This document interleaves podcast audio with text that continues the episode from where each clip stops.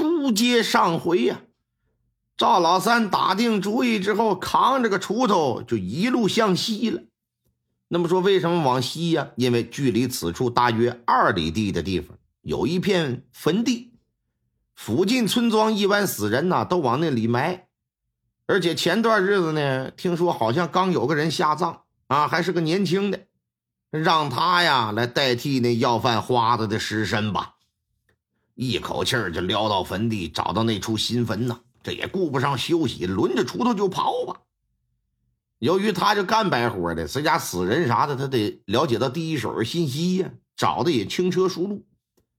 棺材撬开之后，把死尸拖出来。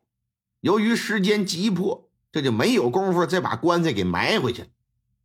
所以呢，封土和棺材这就全部的晾在了一处。背着个男尸啊，以最快的速度就往回撩，赶回来一看四下无人，这就把这位啊放到先前死党躺的地方去了，一屁股坐在地上，就搁这大口大口的喘着气儿。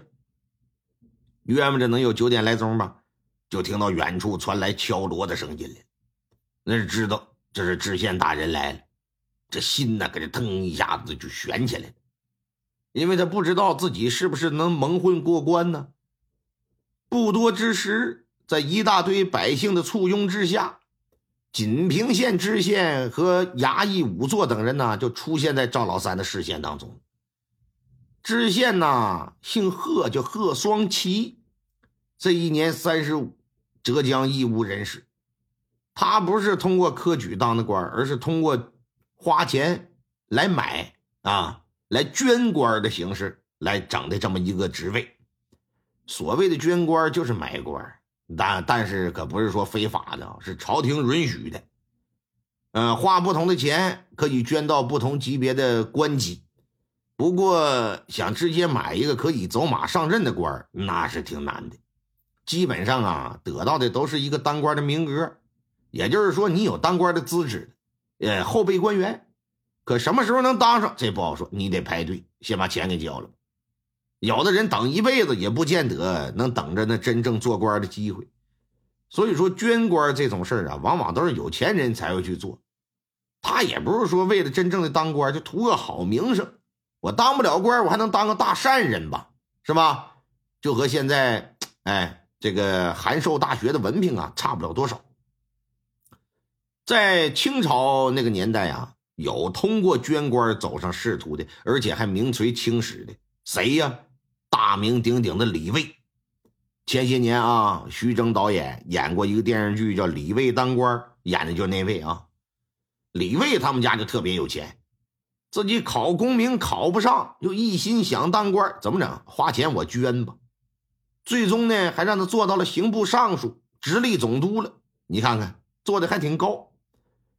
贺双奇跟李卫他们家的家庭情况差不了多少，浙江商人。家里有钱啊，是义乌当地的首富啊。他虽然打小用功苦读，可是考上秀才之后啊，就再也往上上不去了。自己呢又有一个当官的梦，怎么整啊？花钱吧，捐了个六品的主事。一开始也是买名额，本以为没机会当官，可是等了三年之后，没想到机会还真来了。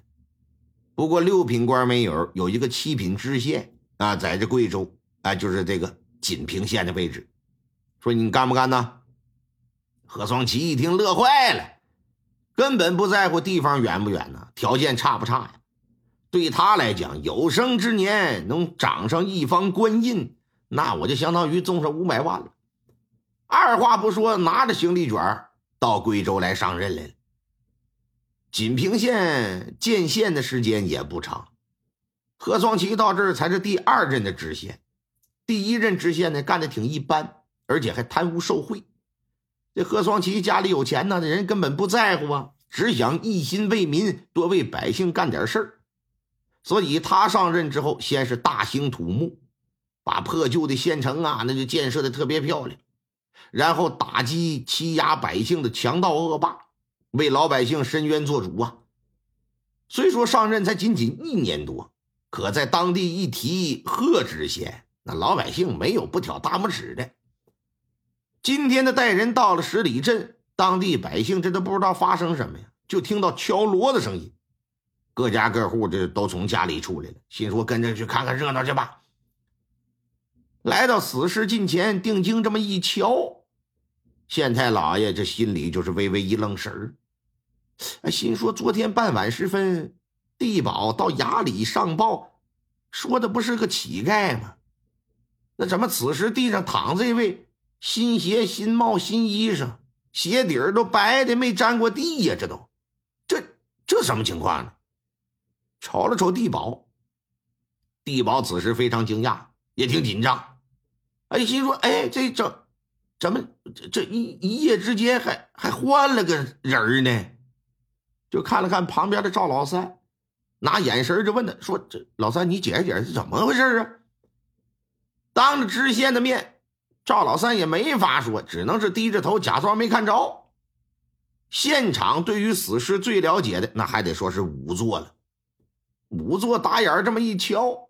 一看死尸穿的呀，寿衣寿鞋，这就知道，这根本不是之前冻死的那个，明显打棺材里刚挖出来的，这可能存在盗尸的情况。这就趴在老爷的耳旁啊，嘀咕了那么几句。老爷听完是面色如常，也没问地保，而是让仵作说：“你赶紧的啊，先上去验尸吧。”脱掉了身上的衣物鞋袜，这就开始检验。通过细致入微的观察呀，发现这死尸的嘴角处啊有烫伤的痕迹。